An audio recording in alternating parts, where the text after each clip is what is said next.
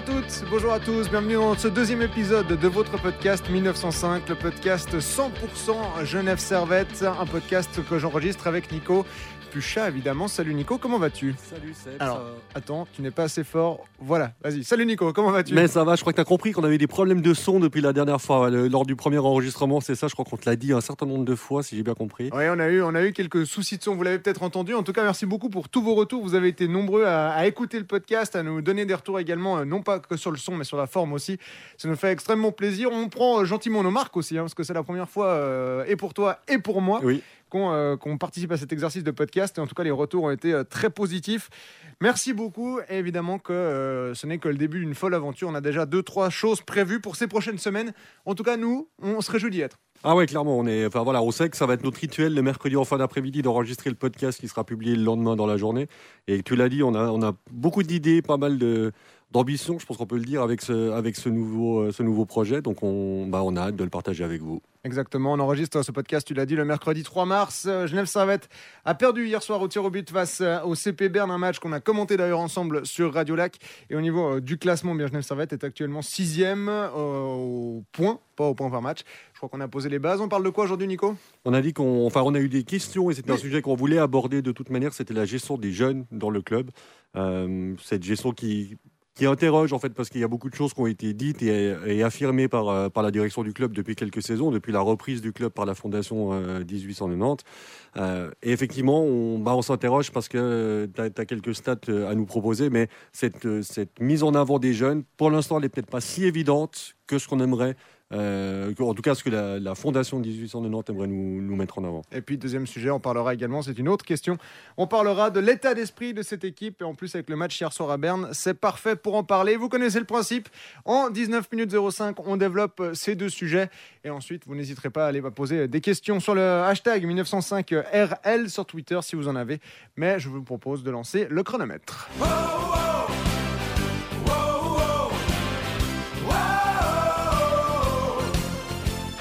Ça y est, le chrono est lancé. Donc cette question euh, de Scott sur Twitter, je vais la, lire en entier. Vous pensez que les jeunes ont un réel avenir au Genève Servette ou ça va être un nouveau Servette FC où les jeunes euh, sont là pour la théorie et le cosmétique, mais sur le terrain ou sur la glace, ce n'est que pour les confirmer. Euh, Nico, est-ce que les jeunes ont réellement leur place au Genève Servette On sait qu'on nous a parlé d'une cure de jouvence entreprise il y a quelques années.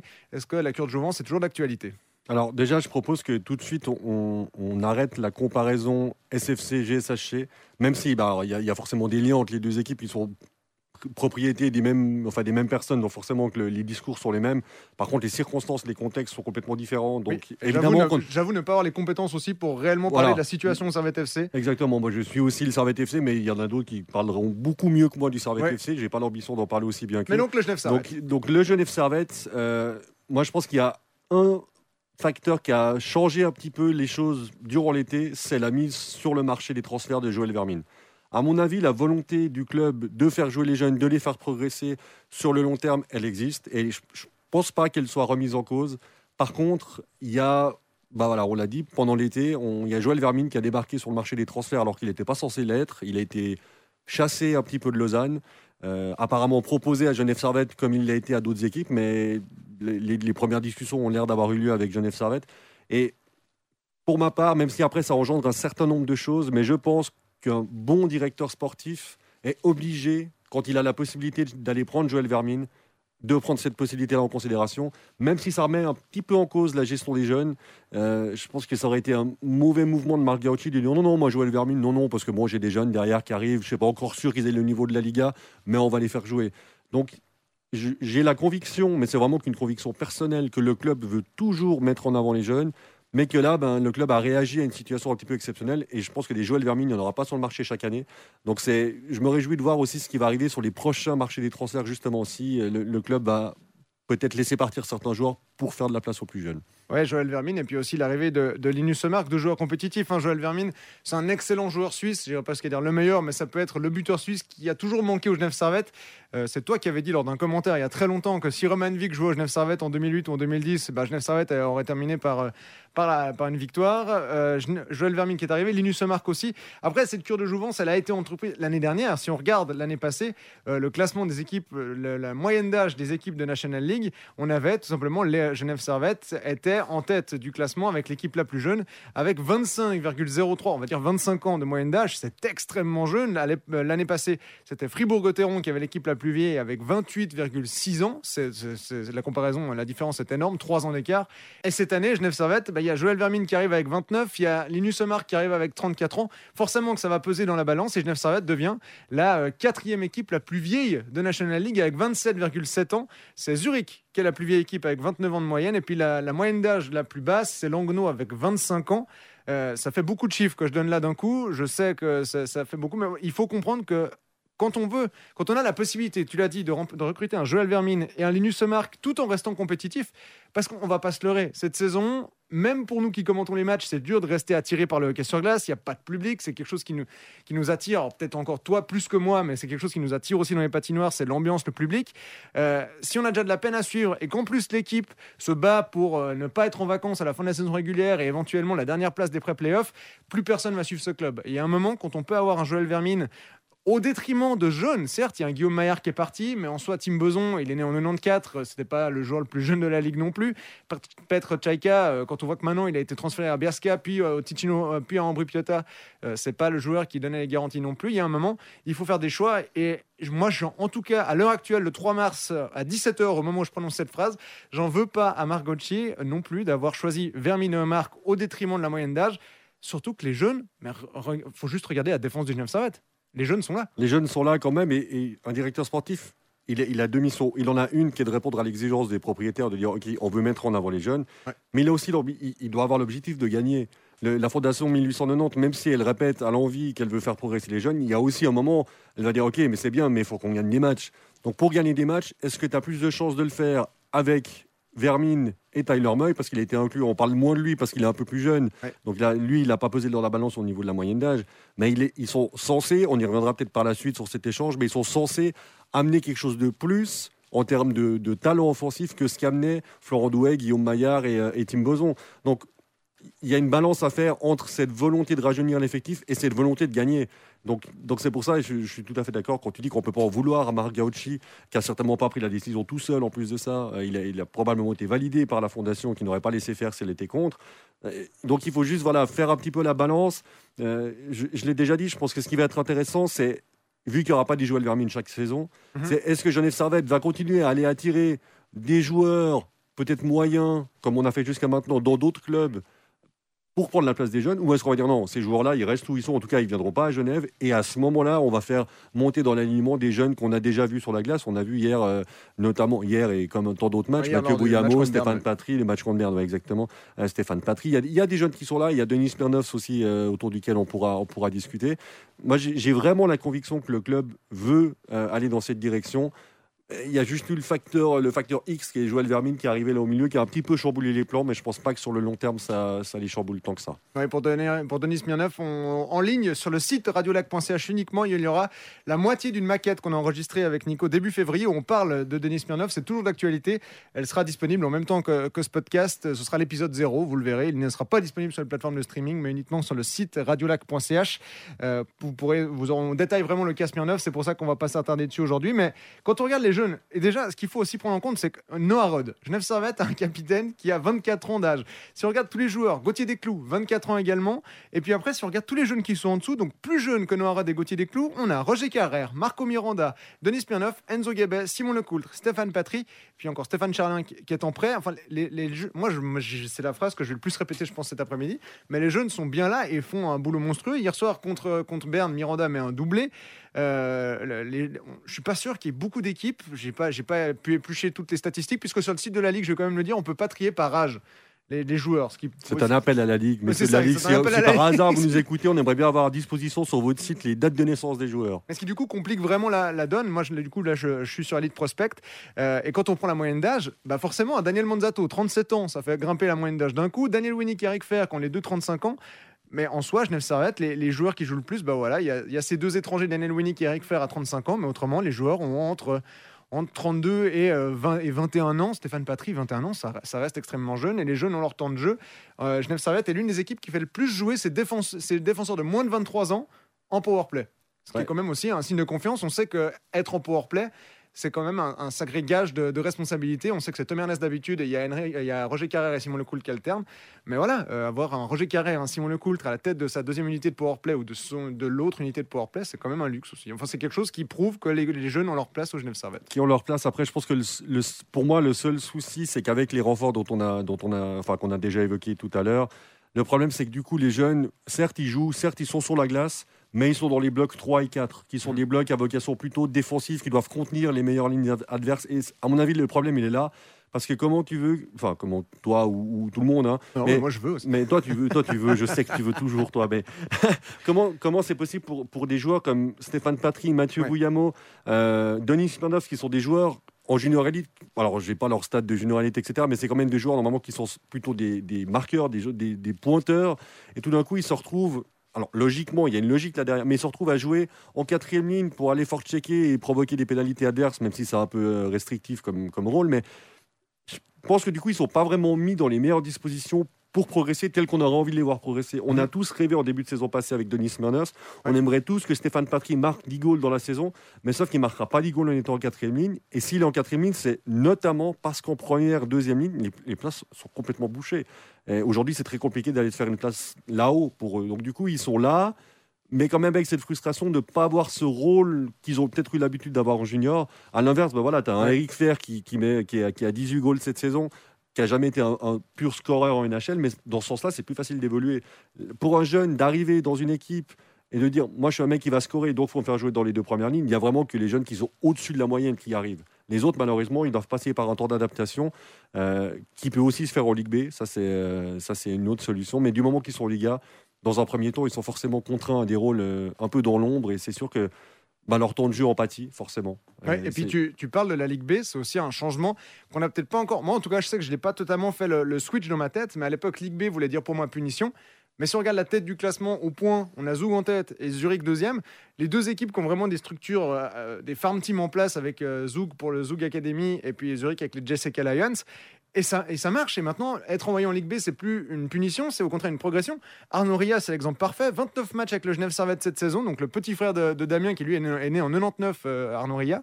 29 matchs, 0 points en National League. Avec Ajoie en Ligue B, 3 matchs, 3 points. Un but, 2 assists. Arnaud Ria, ça permet de reprendre confiance, ça permet, euh, de, ça permet de, se booster. Et voilà, si maintenant on a des jeunes qui sont dans l'effectif, qui sont dans le cadre, on peut penser à Vuyamo ou à Smons qui sont régulièrement envoyés à Sierre en, on, a on, a moins parlé des défenseurs, mais c'est vrai pour eux aussi. Gebes, Smons, ils ont tous passé par Sierre notamment. Ils sont passés par là. Et bah, ce sont des joueurs qui ne jouent pas pour Genève Servette, mais qui font partie de l'effectif et qui vont accumuler de l'expérience vraiment du côté de, du côté de la Swiss League. Et finalement, bah, on verra. Il n'y aura pas chaque année, comme tu as dit, et je pense que c'est le plus important, un Joël Vermine disponible. On va, Lugano va pas arriver cette saison en disant bah voilà, on a un Luca Fazzini euh, qui est un excellent buteur de notre côté, dont on veut se débarrasser. Euh, donnez-nous Smirnov. Voilà. Ça va pas arriver. Ça va pas arriver à chaque fois. C'est arrivé une fois et Genève Servette a dû sauter sur l'occasion. Pour moi, encore une fois, je le répète, ça aurait été une erreur de ne pas saisir l'opportunité de Vermine, même s'il a fallu faire certains sacrifices. Maintenant, voilà, il n'y en, aura, il y en aura pas chaque saison, euh, effectivement. Et c'est la mise en place d'une structure pyramidale avec, avec les clubs fermes, avec cette volonté d'intégrer les jeunes, c'est quelque chose qui se fait sur le long terme. Zurich, mhm. ça fait 20 ans qu'il y a Gaetse qui est en Ligue B, qui forme les joueurs pour Zurich, enfin que Zurich envoie en Ligue B. Zouk, ça fait quand même quelques années maintenant aussi que le système est rodé et ils ont cet avantage d'être dans la même ville. Donc le joueur, si tu lui dis le matin, va jouer là-bas, il n'a pas une heure et demie de trajet à faire, va embarquer son sac, etc. Donc c'est aussi, c'est là qu'on peut avoir beaucoup de regrets avec, euh, avec les espoirs qui avaient été placés en l'époque, euh, à l'époque en GS2, ou cette volonté qu'il y avait quand même d'avoir une deuxième équipe à Genève qui n'a pas, pu, pas pu se matérialiser. Par manque de glace. Par manque de glace notamment. Donc voilà, c'est quand même c'est un travail sur le long terme. Il y a plein de clubs qui ont essayé d'intégrer des jeunes et pour qui c'est encore long. Il y a des clubs qui sont bien plus à la traîne que Genève Servette, je pense, à ce niveau-là. Mais il faut juste comprendre que ça va pas se faire du jour au lendemain et que les signaux sont quand même je pense plutôt positifs depuis, euh, depuis l'arrivée de la fondation. Voilà, et, excuse, je t'ai coupé la parole. Je pense que pour moi, le point d'orgue de cette volonté, c'est qu'on a été engagé patément comme, comme entraîneur. Alors je pense qu'il y a des dossiers de candidature pour être entraîneur du GSHC, il y en avait probablement une cinquantaine, et j'en ai aucune idée, mais j'ose imaginer qu'il y a beaucoup d'entraîneurs, comme pour tous les postes qui se libèrent, qui ont, déposé un dossier de candidature. Si on était chercher Patémon, qui était l'entraîneur des, des, juniors élites, et qu'on l'a propulsé à la tête de la première, c'est parce qu'on lui a dit ton objectif, ça va être d'intégrer les jeunes progressivement. Mais Patrick Aymon, comme le board, comme euh, Marc Gauchi, il a aussi envie de gagner. Et probablement, quand Gauchi lui a dit Hey, tu sais quoi, j'ai Joël Vermine sur le marché, est-ce que ça t'intéresse? Aymon, il n'a pas dû dire Oh non, attends, j'ai des jeunes qui arrivent. Bah, mettez-vous sur FIFA ou sur NHL, les échanges que vous tentez de faire, c'est directement aller chercher des, top players. Vous n'avez pas cherché des jeunes à faire progresser. Et puis, autre point d'orgue, s'il faut retenir plusieurs choses, c'est que de un, euh, Joël Vermine, il n'y en aura pas chaque année sur le transfert, sur le marché des transferts, on l'a dit. Et puis quelque chose qui est, aussi révélateur, c'est que la saison prochaine, le duo de gardiens du Genève Servette, moyenne d'âge 22 ans. Il y a Gauthier Desclous qui est de 1996, Charlin de 2000, et ces deux gardiens vont être chargés de garder les goals du Genève Servette. Et ça, ça, parle aussi en leur faveur. Et comme le temps file, Nico, je te propose de passer euh, déjà au prochain sujet, euh, au prochain sujet qui est notamment la mentalité de cette équipe. Mais d'abord.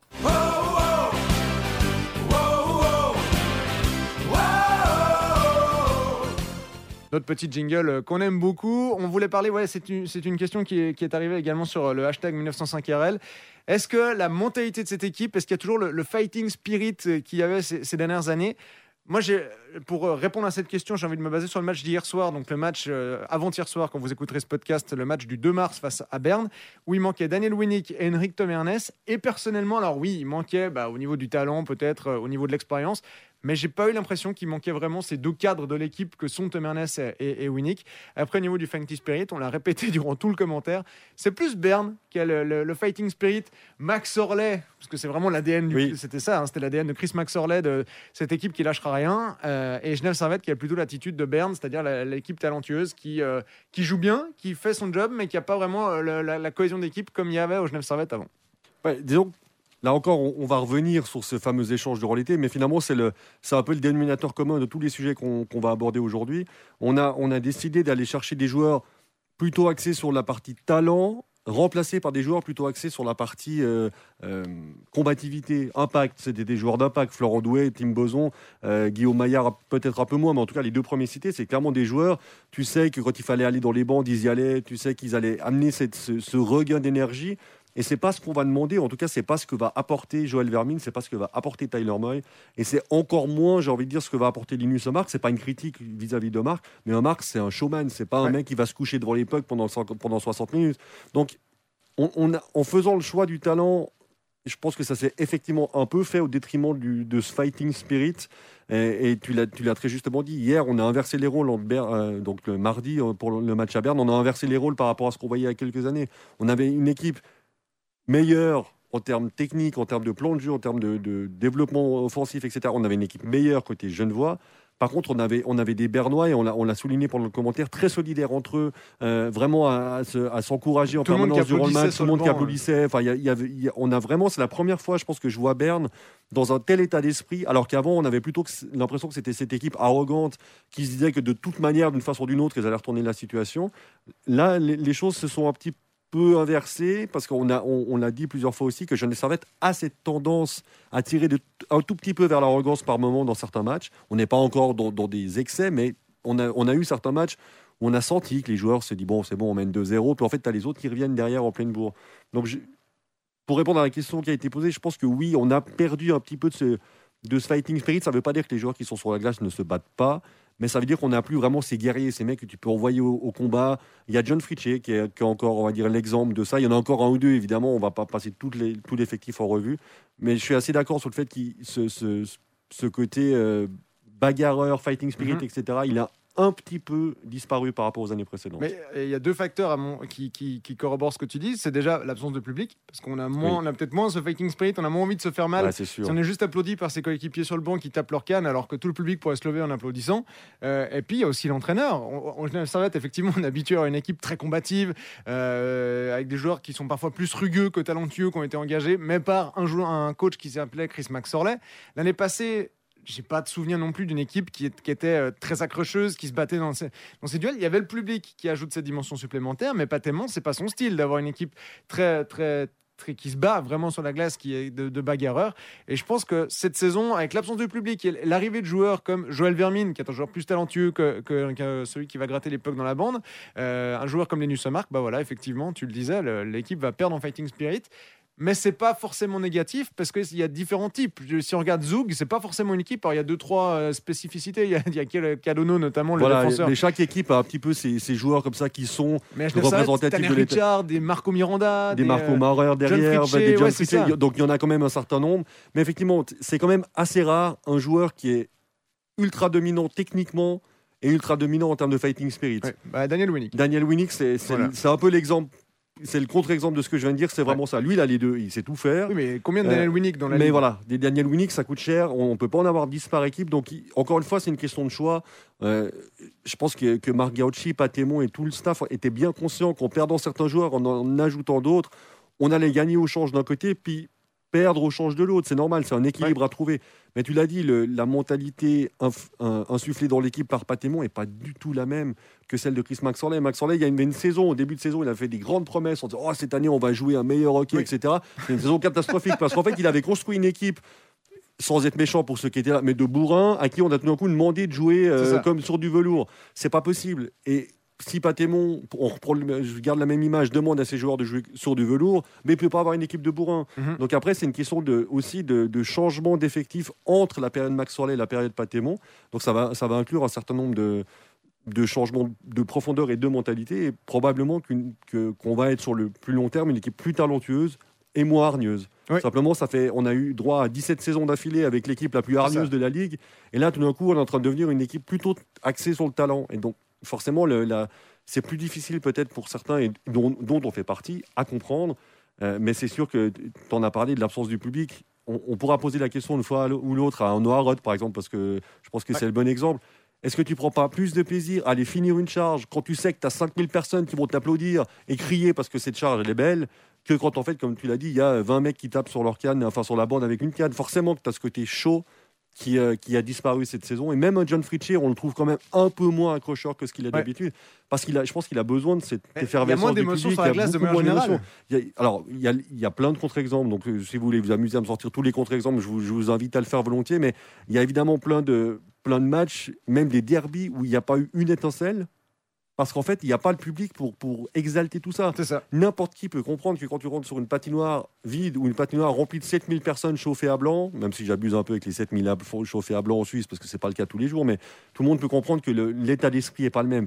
C'est- humain. Oui, et puis on a joué on- on- hier, donc on enregistre le podcast le mercredi. Mardi soir, Genève Servette jouait à Berne. D'habitude, c'est 16 000 personnes euh, qui applaudissent quand il se passe des choses. Là, il, il se passait absolument rien.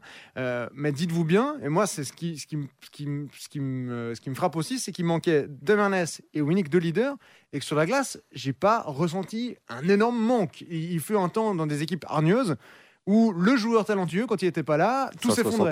Et là, Henrik Temernes, euh, qui est, un- qui est le patron de la défense, Daniel Winnick, qui est un des joueurs les plus, le- le- un des meilleurs joueurs les plus complets de cette équipe, et je pense un des joueurs les plus complets que Genève Servette ait connu depuis 2002, n'était pas là et on n'a pas vraiment vu la différence. Mais de toute façon, vous inquiétez pas.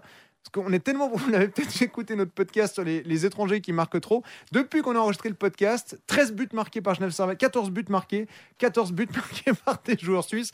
On a le nez creux, hein, de toute façon, pour ce qui concerne. euh, Ouais, donc attendez-vous à ce que tout ce, qu'on vous, tout ce que Oui, vous allez écouter là soit démenti dans les matchs du week-end. Si vous écoutez ce podcast jeudi, vous avez un match vendredi. En principe, tout, tout ce qu'on vient de dire va s'effondrer. Mais Voilà. au moins, on leur a dit, on aura essayé de l'étayer avec, avec des, des exemples, ou en tout cas avec des cas concrets. Euh, mais je pense que ce que tu dis, c'est intéressant dans le sens où on a, on a perdu les deux joueurs qui sont probablement les deux meilleurs joueurs de l'équipe. Enfin, le meilleur défenseur et le meilleur attaquant de l'équipe. Ça se discute avec Omar, mais peu importe. Et on n'a pas vu la différence. Donc ça veut dire que ceux qui ont dû les remplacer, ils se sont battus. Alors c'est peut-être pas un fighting spirit, c'est peut-être pas aussi, euh, aussi visible que quand Boson va, va mettre une grosse charge, que quand euh, John Fritchie ou Florent Douai va mettre une grosse boîte. Mais il y a quand même un, un- aspect combativité. On a des joueurs combatifs. On n'est pas en train de dire que c'est des divas qui Ah non, mais, pas. mais le, le- le style de l'équipe a changé. Le style de l'équipe a changé. J'ai vu tout à l'heure un tweet euh, de quelqu'un qui disait euh, J'ai l'impression que Genève Servette se couche plus sous les- sur l'époque, devant l'époque. Et c'est vrai, on a, on, on a moins. Ça ne veut pas dire qu'ils le font plus, mais on a moins bah, ce Vukovic qui va sauter la tête première sur, un- sur une espèce de minace envoyée où il va se dire non, mais c'est pas grave, j'y vais quand même. Ou pire, ben voilà, c'est pas, grave, je prendrai le puck dans les dents. On, on a peut-être moins cet aspect. euh, euh, comment dire, ouais, euh, où c'est visible, ça se voit peut-être moins, mais c'est pas pourtant que les joueurs se battent moins. C'est juste une façon de le faire qui est différente. On a peut-être aussi plus souvent le puck qu'avant, donc on a moins besoin d'aller d'aller le gratter. Il y a plein de petits détails qui expliquent, mais cette différence de style de jeu. Mais je peux tout à fait comprendre que l'impression visuelle donnée soit celle d'une équipe qui se bat moins. surtout que les gens regardent le match à la, télé. Nous, on a, on a la chance, hein, on, on, le dira jamais assez, on a la chance de pouvoir voir les matchs à la patinoire avec forcément un ressenti un peu différent. Euh, je suis tout à fait conscient que même les quelques matchs que j'ai regardés à la TV, déjà de 1, j'arrive pas à le regarder en entier, à peu de choses près, ou en tout cas pas en faisant rien d'autre en même temps. Et c'est le, sentiment est clairement pas le même. et en plus, on voit pas les réactions des joueurs sur le banc, etc. Il y a plein de choses qu'on voit en, règle générale et qu'on voit plus cette saison. Allez, on va, on va en rester là pour ce deuxième épisode du podcast 1905. Le temps est légèrement dépassé. On se fixe une limite aux, environs de, de 19 minutes 05, mais évidemment que si on déborde un peu, on ne va pas se gêner. Merci de nous avoir suivis. On vous retrouve la semaine prochaine avec notre premier invité. C'est vite vu, le premier invité qui est qui est Cavalerie, le jeune qui a signé euh, son, son, premier contrat professionnel euh, en même temps qu'on a lancé les prolongations de, de Gauthier Desclous, Stéphane Charlin et un troisième dont le nom m'échappe. Arnaud euh, Jacquemet. Arnaud Jacquemet, merci. il y avait un quatrième larron dont, dont on a très peu parlé, Christophe Cavalerie. Et on va effectivement, ça sera notre premier invité. On a je pense, pas mal de questions à lui poser sur euh, bah, qu'est-ce, que, qu'est-ce que ça fait d'avoir 18 ans et de tout d'un coup savoir que ton métier, c'est, de, c'est hockeyeur professionnel. Et si vous avez euh, des questions à lui poser, n'hésitez pas. On le est hashtag, très ouvert à ça, effectivement. Le hashtag 1905 RL, évidemment, le podcast 1905 à retrouver sur radiolac.ch, mais aussi sur tous euh, les sites, de, sur toutes votre plateforme de podcast préférée. Je ne vais pas toutes les énumérer, mais en tout cas, le podcast est disponible partout. Merci beaucoup, merci Nico. On se donne rendez-vous la semaine prochaine, jeudi, à la, semaine prochaine. à la même heure pour le podcast 1905. Portez-vous bien et belle semaine. Bye bye.